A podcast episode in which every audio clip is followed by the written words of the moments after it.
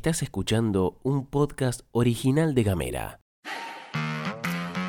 Hoy es jueves 11 de noviembre. Estamos en un 86% del año transcurrido. Y acá, en la pastilla de Gamera, te contamos que están pasando cosas. Anuncian novedades en el programa Casa Propia. Convocan a artistas para la Marcha del Orgullo Disidente. Se vienen nuevas dosis de la vacuna en Argentina. Lorbazo y Gastón Lodos te cuentan las noticias en 10 minutos o menos. desde Ushuaia y Río Grande. Para toda la Argentina. Esto es La Pastilla de Gamera.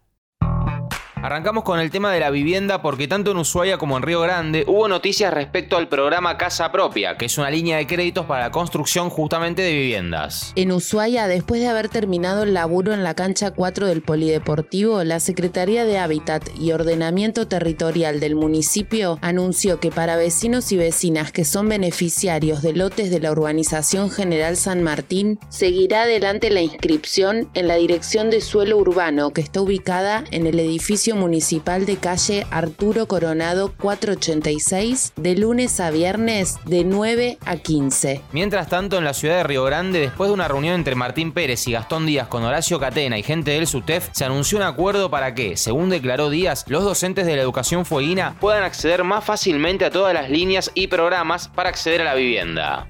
Hoy a las 17, la Asamblea Permanente por los Derechos Humanos, Junta Promotora Tierra del Fuego, va a realizar en Ushuaia el conversatorio Las Mujeres del Fin del Mundo de cara al futuro. Esto será en Maipú 1161, primer piso. La actividad también se podrá seguir de manera virtual a través del Facebook de APDH Argentina. Desde Gamera nos contactamos con María Belén Motura, integrante de la Junta Promotora de la APDH, y esto fue lo que nos contó.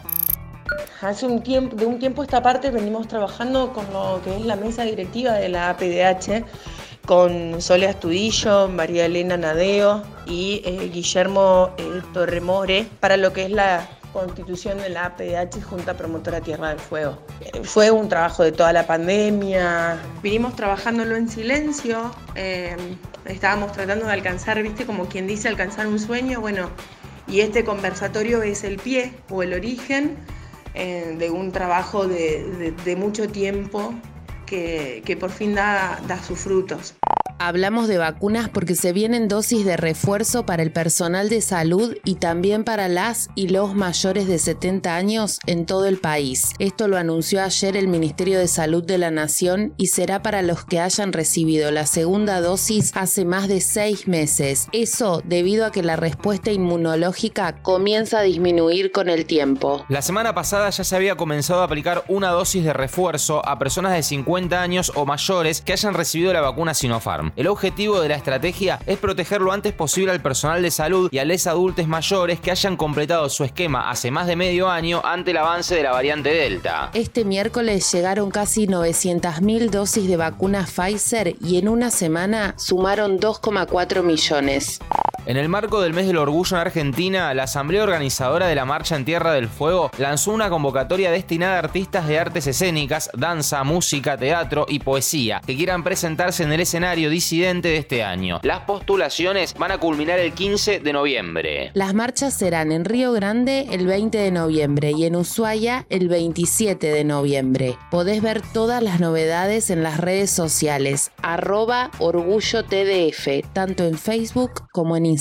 Otra linda noticia que te contamos así de paso es que el Club Rosario Central se convirtió en el primero del país en incorporar el cupo laboral travesti trans. Van a sumar personas de la comunidad T hasta alcanzar el equivalente al 5% de la planta total del personal. Golazo de media cancha. Hoy se cumplen ocho meses del día en que Tehuel de la Torre, un pibe trans de la localidad de Alejandro Korn, en provincia de Buenos Aires, desapareció. Se iba a encontrar con Luis Ramos, un hombre de 37 años que le había ofrecido un trabajo y quedó detenido cuando se abrió la investigación. Luego se le sumó Oscar Alfredo Montes, que había declarado no haber visto a Tehuel y la fiscalía aseguró tener pruebas para demostrar que sí lo vio. Recién este martes, Ramos y Montes fueron imputados por homicidio agravado por odio de género. Tenemos economía Literatura, y género. Tenemos música, identidad, identidad. y humor. Cuando quieras, donde quieras. Donde quieras. Encontra nuestros podcasts En gamera.com.ar. Llegamos al final de la pastilla. Invita a tus amigues a que también arranquen su día informados con nosotros. Te mandamos un beso grande. Mañana nos volvemos a encontrar. Que tengas un hermoso jueves, te deseamos una excelente jornada. Nos vemos mañana. O nos escuchamos.